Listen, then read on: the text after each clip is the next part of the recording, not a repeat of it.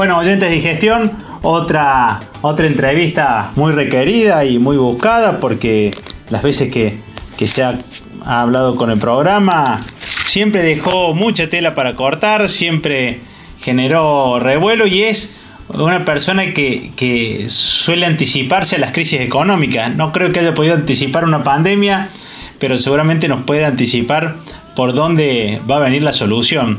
Tenemos a Jorge Compañucci, integrante de TMG, Target Market Global. Eh, un gran analista, si lo siguen en, Twitter, tiene muchos seguidores y, es muy generoso tirando información, así que gracias Jorge por otra entrevista de gestión y radio sucesos. Y la primera pregunta es de cajón, este, si bien no, no se podía venir, veía venir una pandemia, eh, ¿podés ver las consecuencias económicas que nos esperan y por qué periodo de tiempo? Bueno, primero buenos días a todos y segundo, no anticipé una pandemia, pero sí anticipé en el mes de diciembre que entre febrero y el mes de marzo iba a acontecer una, un, un hecho en el mundo que iba a generar el desplome de los mercados y obviamente el inicio del derrumbe económico global. Esto lo había anticipado en el mes, el 27 de diciembre, a través de la secuencia que venía describiendo el índice de volatilidad del VIX de, del S&P y precisamente el comportamiento de los rendimientos del bono del Tesoro norteamericano, que la secuencia mostraba que hacia febrero, marzo, eh, iba a comenzar una versión al riesgo que iba a generar el derrumbe de los mercados. Hay un Twitter mío a fines de diciembre diciendo que un acontecimiento fuera de mercados eh, iba a impactar de lleno para esa fecha. Bueno, eh, esto es un poco lo que se vino desarrollando, que después obviamente tomó la forma de la pandemia. Eh, una pandemia que podríamos decir tiene dos aristas muy muy diferenciadas. Una, la de los fundamentos, en donde como anticipé en el pronóstico del Game Over Global 2020-2022 iba a comenzar la mayor crisis de la historia en estos tres años a nivel mundial eh, que generara el cambio del sistema financiero, o sea, una crisis sistémica eh, que le depare eh, el, mayor grado de, cambio en la sociedad, en la economía y en las finanzas globales. este cambio ha comenzado, ¿eh? este nuevo orden ha comenzado, pero va a tener sus diferentes etapas, con, con solamente el sinceramiento de, de, los efectos de esta pandemia no van a bastar. Recordemos que eh, los efectos que se está desarrollando en la economía mundial, o sea, en diferentes países, se están alcanzando la caída de la economía más grave de toda la historia. ¿eh? Acá hay que entender que ni siquiera en el crack de, 1029, de 1929 ocurrió un, un hecho de tal envergadura. Lo que sucede es que los mercados financieros, a través de ciertas herramientas que pueden matizar durante un plazo breve, pueden ser tres, cuatro meses, eh, se puede generar a través de estímulos una recuperación meramente técnica de mercados, pero en la economía real nada de eso sucede. Por eso que si uno observa que entre febrero y marzo, sobre todo marzo, el, el mercado, por citar el ejemplo, Wall Street cayó un 30% y gran parte de eso se ha recuperado, vamos a encontrar que la economía de los Estados Unidos ha registrado para esa para ese mes tal vez una caída del Producto Bruto de 7 puntos, eh, una, un, paro de desempleo de alrededor de 36 millones en, en este país, lo cual demuestra que no hay eh, hecho estadístico en la historia para semejante derrumbe eh, de, este desarme de, colosal de desarticulación comercial, productivo, no solo en los Estados Unidos, sino también a nivel mundial. Como bien digo, esto se puede subsanar a través de estímulos, a través de recompra de posiciones por parte del Banco Central de los Estados Unidos y otros bancos centrales durante uno, dos, un trimestre, pero no es perdurable. Esa masa crítica de desempleados no van a ser absorbidos con facilidad porque se han destruido fuentes de trabajo muy importantes y las que quedaron en pie están tecleando. Por eso eh, señalé que estamos ante la mayor crisis de la historia a nivel global y esta crisis es la que va a deparar obviamente la mayor crisis de la historia de la Argentina, llámese económica, política, social y financiera. Oh. Eh, lo que hemos vivido con esta cuarentena eh, en, nuestro país podemos decir selectiva, porque no todo no todo el país cuenta con la misma rigidez, va a llevar obviamente la prolongación del tiempo. Mm, yo he calculado en función de datos estadísticos que tranquilamente el pico de la pandemia lo podemos tener hacia fines de junio y esto teniendo en cuenta los problemas estacionales en nuestro país se pueda pueda demandar incluso una una cuarentena obligada hasta la primavera. Esto sin ninguna duda es una espada de Damocles importante para, para el sector productivo que ya viene mal, ya viene de una pandemia que es de la administración anterior. Recordemos, la Argentina eh, eh, está en un estado crítico antes que apareciera el COVID-19. Por ende, este es el, el, golpe de gracia para que muchas muchas empresas que estaban al borde de la quiebra terminen desarrollando precisamente la bancarrota. La realidad es que eh, prolongar mucho más tiempo esta caída de consumo, porque recordemos, flexibilizando la cuarentena no vamos a encontrar un cambio radical por parte de los consumidores, porque obviamente la preocupación de la salud es muy alta y no se van a restablecer las vías, los canales comerciales como antiguamente, o por lo menos un par de meses atrás. Y esto obviamente lo que eh, va a empezar a, a, trabajar en las decisiones de muchas, de muchas empresas. Yo advertí que en este periodo de estos tres años íbamos a tener eh, la desaparición de muchos actores comerciales y productivos y seguramente los únicos que quedaran iban a ser los que tenían las espaldas bien cubiertas, y quiero decir, que no se habían expandido, que mantienen una caja, un nivel de flujo de ahorro para cualquier tipo de eventualidad que la que se está desarrollando en actualmente, pero eso tiene un tiempo definido. O sea, serán esas espaldas que le prolonguen en el tiempo de vida para los diferentes canales comerciales y productivos en nuestro país. A mi juicio, estamos en una crisis que va a demandar tranquilamente tres años. Hasta el 2022 no veo una recuperación ni de la economía local ni de la internacional. Es más, eh, eh, sigo pensando que los problemas, como dije ahí bien antes, este tipo de herramientas que lucen en los diferentes bancos centrales permiten eh, mantener las expectativas de cambio, que algo va, algo se vamos, lo vamos a recuperar rápidamente en breve.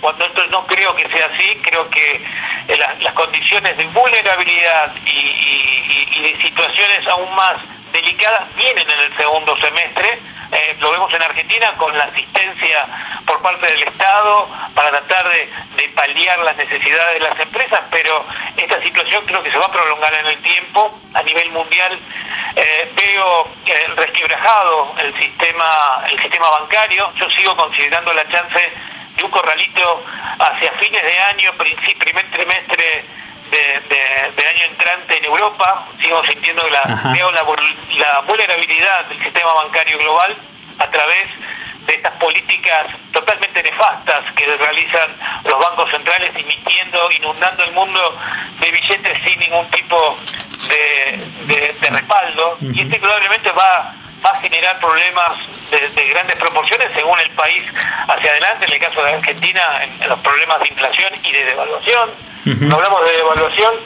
eh, el, primer objetivo que había planteado para el cuatrimestre era el nivel de resistencia a 138 pesos para, para el dólar blue, eh, con la chance de llegar a un primer semestre de 145. Hablo del dólar blue porque es el dólar libre. ¿eh? Digo esto porque, bueno, el, el, el oficial es un dólar que en este ciclo, en este ciclo, esta pandemia, lo que ha generado en el ciclo, yo decía años anteriores que la Argentina venía desarrollando un ciclo ochentoso, pero obviamente el COVID-19, que es un virus eh, y que muta y que va a mutar, también muta en función del ciclo monetario, por lo cual este ciclo ochentoso ha mutado a un ciclo setentoso, como a inicios de los años 70, con de la particularidad entre uno y otro, que es la brecha cambiaria. Yo estoy esperando que esta brecha cambiaria, que se ha situado en el 100%, se siga extendiendo en el mediano plazo hasta niveles de 160, 170% de brecha cambiaria, oh. lo cual las divergencias en nuestro país en la economía van a seguir aumentando eh, esto indudablemente va a ser mella en, en, la inflación, pero en la inflación de bienes básicos. Recordemos que la política del gobierno, cuando uno la mide en función de la inflación minorista, la vamos a ver reducida, como lo que aconteció en el último mes, pero claro, eso se debe en gran parte por la política de congelamiento de tarifas, llámese de transporte, llámese de servicios públicos, y la realidad en lo que respecta a los precios de la canasta básica no ocurrió eh, el, número final del IPC, sino todo lo contrario. Estamos hablando de una canasta básica que ha, subido en el último mes entre 3 y 4%. Eh, la realidad es que eh, esta situación obviamente se puede mantener durante un breve tiempo, pero no todo el tiempo, por lo cual los problemas para nuestro país, lo sigo viendo como a nivel global, hacia el segundo semestre. Creo que eh, este oxígeno, estos paliativos que han generado la mayoría de los bancos mundiales, va a ir, se va a ir licuando con los efectos de, la economía real, por lo cual los problemas de quiebras en dominó hacia el segundo semestre a nivel global deberían comenzar a, acontecer. Eh, veo realmente una situación que se va a ir de las manos en muchos gobiernos, sobre todo europeos. Veo realmente una situación de, levantamientos sociales de grandes proporciones, esto que vimos en el 2019 con el descontento social, tanto en Latinoamérica, tanto en Asia, tanto en Europa, se va a ir eh, en un estado, podríamos decir, de máxima tensión hacia el cierre de año. Veo un, verano en nuestro país en donde los acontecimientos sociales políticos a nivel mundial van a ser moneda constante más allá de las cuestiones económicas y financieras y la chance de que algún mandatario termine antes de tiempo en su administración precisamente por los descontentos sociales, por algunas situaciones de desempleo que no va a ser subsanada rápidamente. Eh, Jorge. El tema es muy delicado porque estamos en un año, yo soy muy soy especialista en ciclos, en ciclos monetarios, económicos y sociales y estamos en ese nuevo orden, ese cambio de estructuras donde el COVID-19 simplemente vino a sincerar la quiebra de un sistema bancario que viene desarrollándose de hace décadas. Cuando uno observa, eh, no quiero decir, a ver, la pandemia fue desarrollada y, plasmada en, el mes de marzo. Cuando ustedes se remontan al mes de febrero y observan las cotizaciones de todas, no de una, de todas eh, las acciones del sector bancario europeo en mínimos históricos, están demostrando que la situación no es la que muestra la economía real, sino por algo esas entidades están en las capitalizaciones que se encuentran. Eso nos está desnudando eh, el sistema bancario tremendamente vulnerable, eh, por lo cual el, COVID-19 va a venir a sincerar esa situación de vulnerabilidad, como también ocurre en otras empresas, eh, en otras empresas que por ahí debían realizar eh, un racionamiento de la planilla de empleados y precisamente el COVID-19 viene a justificar el nivel de despidos que ya lo tenían planteado desde meses anteriores. Por eso que la situación es una situación sumamente delicada para el mundo y la Argentina. Una donde basta radicalmente su poder en el poder exportación. La política que, que, está desarrollando el gobierno, obviamente de tratar de salir de esta cuarentena, flexibilizando algunas, algunas economías, no van a ser del todo con, con una respuesta de contundencia porque la masa eh, y los volúmenes de exportaciones van a caer de manera radical. Eh, esto hay que combinarlo con menores exportaciones por, por, problemas de colocar el volumen de, exportaciones por el problema de recesión a nivel mundial, pero también en, cuanto a la calidad de precios, o sea, una crisis de ingresos que lo va a demandar mayores eh, mayores caídas en los valores de los commodities. Si bien se alcanzó mi objetivo, que planteé en el año de los 11 dólares para, para el precio del crudo, no obstante, veo en los próximos tres meses un nuevo sofocón, ¿eh? porque estoy esperando una nueva salida del dólar a nivel mundial, posiblemente a partir del mes de junio. obviamente obligue a un nuevo cuadro de devaluación emergente, como un quinto movimiento de lo que venimos desarrollando antiguamente, y obviamente un impulso extra a la debilidad de los precios agrícolas, llámese soja, llámese maíz y trigo. Sobre todo el maíz es el más vulnerable eh, de la línea de commodities agrarios, o sea, podemos tener bajas más importantes eh, en, las próximas semanas y o meses. Eh, por lo cual, la situación del campo también se va a tornar delicada, un campo que, o sea, tiene su problema, que es el problema de las retenciones, en donde no terminan de, podemos ir eh, de, generarle al, mediano y chico productor poder desenvolverse, teniendo en cuenta eh, que los problemas de costos fijos son muy importantes en la línea de los ingresos que se pueden percibir. Bueno, en Gran le va a suceder lo mismo.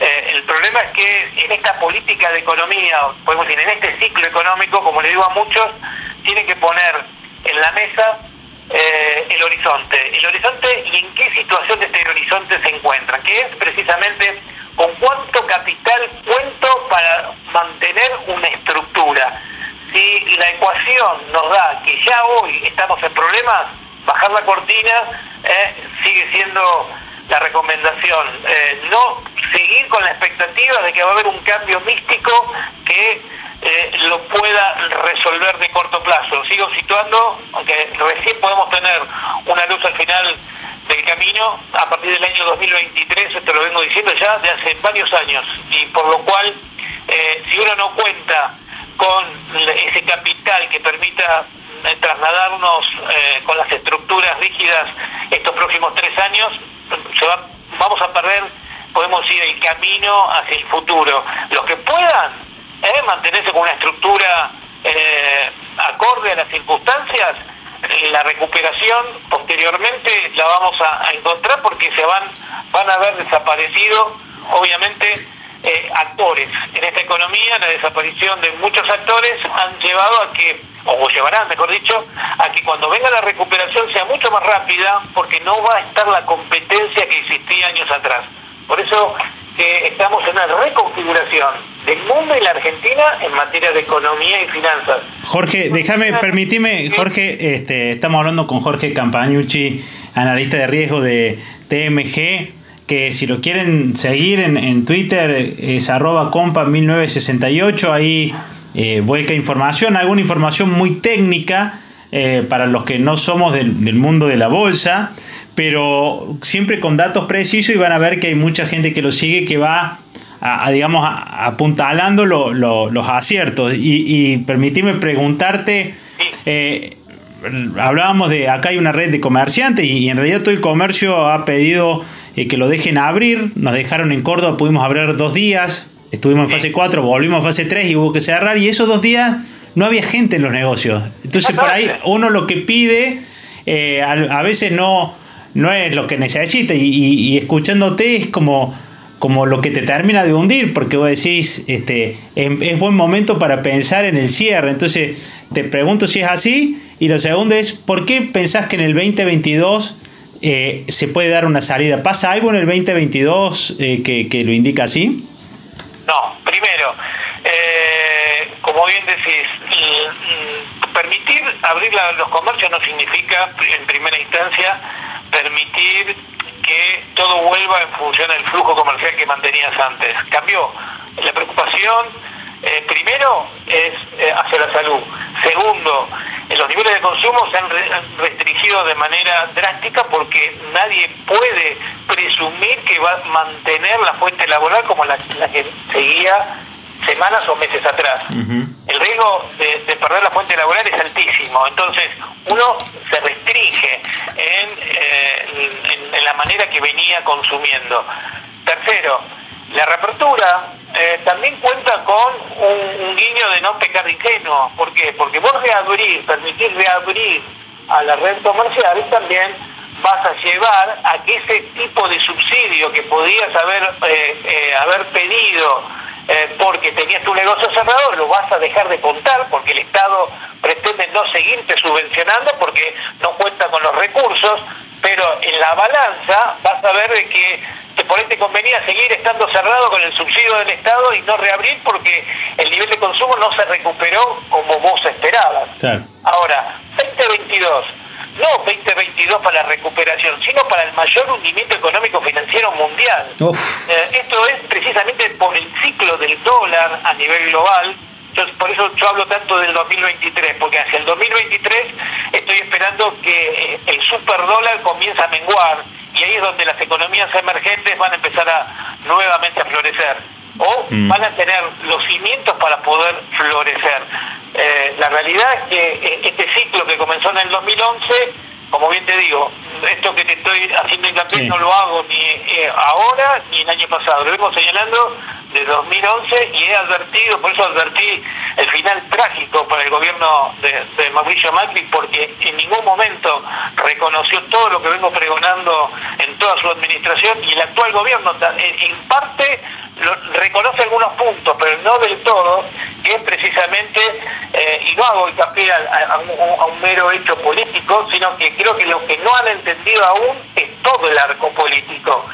Cuando yo observo que se trata eh, de eh, otorgarle un beneficio hasta 70 mil pesos de adicional a los empleados del Congreso que tuvieron durante la cuarentena y se olvidan de todo el arco de empleados de salud pública que son los que están poniendo el pecho y las balas a este problema, a este flagelo que nos está aconteciendo a nivel mundial y se olvidan realmente que arriesgan su vida por un nivel paupérrimo de ingresos, nos estamos dando cuenta que seguimos estando en el reino del revés. Es el arco político el que se tiene que dar cuenta de una vez y por todas que para que Argentina funcione se tiene que achicar el Estado por lo menos en un 50%. Antes yo decía a la tercera parte, años anteriores. Hoy digo un 50% dado la magnitud de lo trágico que va a generar obviamente en, las familias el COVID-19. La realidad es que el Congreso se tiene que achicar, el Estado se tiene que achicar, pero los políticos siguen mirando para otro lado. Va a ser precisamente, como bien digo, y ojo, no lo digo eh, lo que sucede en Argentina, sino sigo esperando un levantamiento social a nivel global hacia fin de año, por lo cual las exigencias van a seguir cada vez más, eh, podríamos decir, enarboladas en Latinoamérica como en el resto del mundo. Por eso que los políticos se van a tener que dar cuenta a la fuerza que la situación no es como la que se ha manejado actualmente. Basta con observar algunos videos eh, o imágenes eh, de, grandes líderes en Europa, antes de ayer, el primer de, de, Bélgica entrando a un puesto de, salud, a un hospital importantísimo en, en, Bélgica, como toda una fila, eh, toda una fila de empleados de salud pública haciendo todo un pasillo, se daban vuelta a medida que llegaba el primer. Esto nos demuestra que la situación está sumamente haciendo mella en la sociedad, pero no solo en un país, sino a nivel global, porque esta pandemia, cómo se ha manejado la pandemia, obviamente ha generado divisiones en lo social, entre los empresarios, y esta, esta situación rígida va a ser cada vez más traumática hacia adelante. Por eso que esta situación, que como bien digo, de un segundo semestre trágico a nivel economía y finanzas, creo que una de las chances para que esta, eh, este driver suceda eh, de, gestión, de nuevamente de tensión, creo que tranquilamente podemos tener la segunda etapa eh, de la guerra comercial entre Estados Unidos y China en función de, obviamente, eh, una justificación por no haber prevenido al mundo, China, eh, de esta eh, mortandad en masas a nivel global. Por eso que creo que la segunda etapa de la guerra comercial, no solo de, los Estados Unidos, incluso puede haber de Europa, va a ser uno de, a mis expectativas, uno de los puntos vitales para el segundo semestre de máxima atención nuevamente en los mercados. Clarísimo. Jorge Compañucci, analista de riesgo de Target Market Global, muchísimas, muchísimas gracias por esta entrevista de digestión a Radio Sucesos. Los invito a que lo, sigan en compa, arroba compa 1968 y, y gracias una vez más y seguramente te estaremos molestando para cuando en el segundo semestre ya de este año, en vez de venir un repunte, estemos más complicados para ver si algo de lo que decía se, se viene modificando. Dale, te mando un fuerte abrazo. Insisto, en la situación que estamos en la Argentina, hoy por hoy el tipo, el, tipo de cambio a través de la cobertura del dólar sigue siendo la única herramienta con el objetivo que había planteado a principios de año en torno a un 175, 180 pesos para el tipo de cambio libre hacia octubre y noviembre del corriente año. Oh, quede más claro imposible. Jorge Campanucci, muchísimas gracias. Un abrazo. Un abrazo grande.